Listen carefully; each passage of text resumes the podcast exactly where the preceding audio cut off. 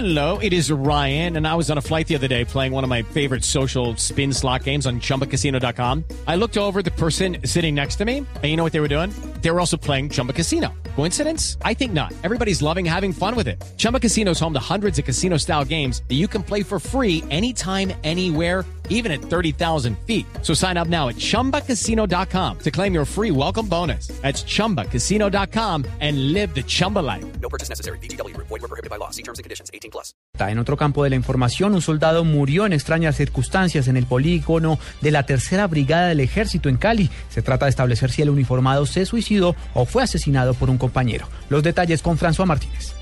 El uniformado estaba adscrito a la Policía Militar número 3 y fue identificado como Cristian Andrés Viveros Moreno, de 19 años de edad. De acuerdo con el comandante de la Tercera Brigada del Ejército, coronel Jorriba Monsalve, el hecho se registró en el sector de Polvorines. Se investiga si se trató de un suicidio o fue asesinado por sus propios compañeros. Pareciera ser un suicidio, pero pues habían otras tres personas en el sitio de los hechos.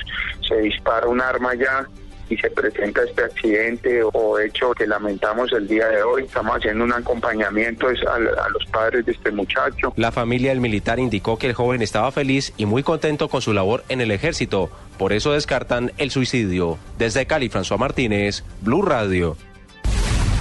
La Fiscalía General de la Nación imputará cargos contra el principal testigo del caso de la exrectora de la Universidad Autónoma del Atlántico, Silvia Guete. Ampliación de esta noticia con Carlos Alberto González de acusador a acusado. Así pasó ahora el excomandante, el paramilitar Ignacio Ferro alias Don Antonio, quien servía de testigo de la Fiscalía en contra del juicio que siguen a la rectora de la Universidad Autónoma del Caribe, Silvia Guete, y su abogado Arcadio Martínez. Según las investigaciones, este es paramilitar mintió a la justicia y ahora será imputado por el delito de falso testimonio. Así las cosas, el juicio en contra de la rectora por el asesinato del ganadero Fernando Cepeda quedará sin sustento, ya que avanzaban las investigaciones. Eran pilares claves de ellas este testimonio que hoy queda desvirtuado. La audiencia de este paramilitar ahora por falso testimonio desvirtuando lo que había dicho hasta el momento se realizará en próximas horas en el complejo judicial de Palo Quemado. Carlos Alberto González, Blue Radio.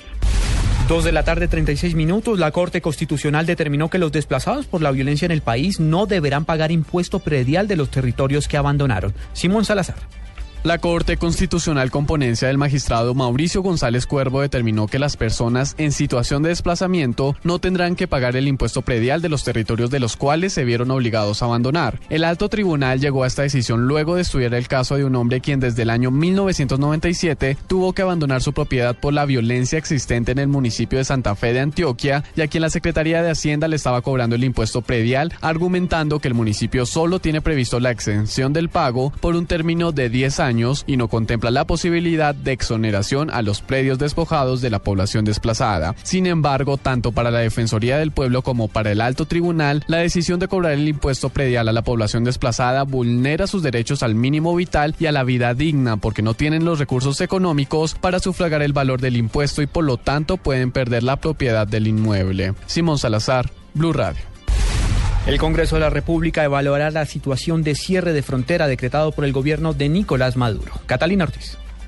El representante Efraín Torres, integrante de la Comisión Segunda de la Cámara, donde se desarrollará este debate de control político por el cierre nocturno de la frontera colombo-venezolana, aseguró que hasta el momento la canciller María Ángela Holguín, los ministros de Defensa Juan Carlos Pinzón, de Comercio Cecilia Álvarez y del Interior Juan Fernando Cristo confirmaron su asistencia para buscar alternativas y evitar las pérdidas de los comerciantes de la región. ¿Cómo es que se va a hacer el cierre y por qué? Si solamente es en un lugar y hay 2.200 metros de frontera. También analizar el tema de qué tanto se perjudica a la gente de la región y más bien hacer un control en el tema de impuestos y qué es lo que está dejando pasar, el tema de la gasolina, el tema de tantos productos que se comercializan en esa zona entre La Guajira, entre el norte de Santander. El debate se desarrollará este martes a las 9 de la mañana y los ministros deberán responder un cuestionario encaminado a establecer las causas del cierre y el perjuicio que provoca en la población. Catalina Ortiz, Blue Radio. Dos de la tarde, 38 minutos. El gobierno determinó una nueva partida por 120 mil millones de pesos para impulsar el sector agrario en el país. Detalles con Lexi Garay.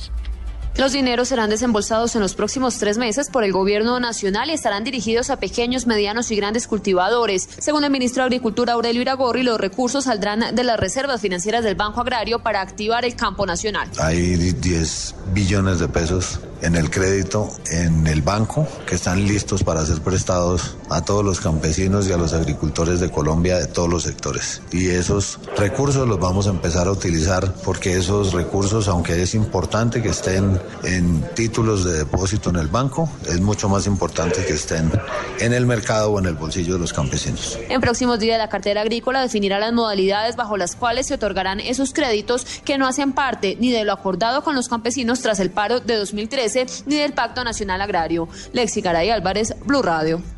Y en noticias de la salud, el linfoma o cáncer linfático es la séptima causa de muerte en Colombia. Por cáncer, más de 2.800 casos nuevos se presentan al año. Hoy es el Día Mundial de esta enfermedad. Natalia Gardiazabal.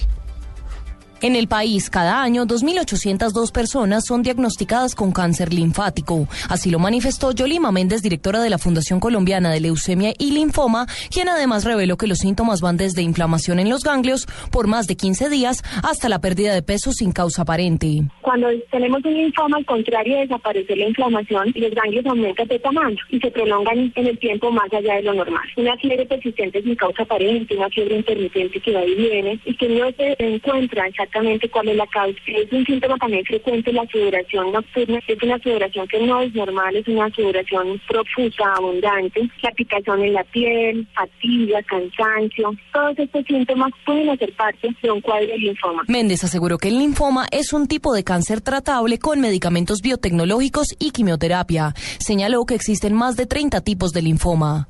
Natalia Gardea Blue Radio.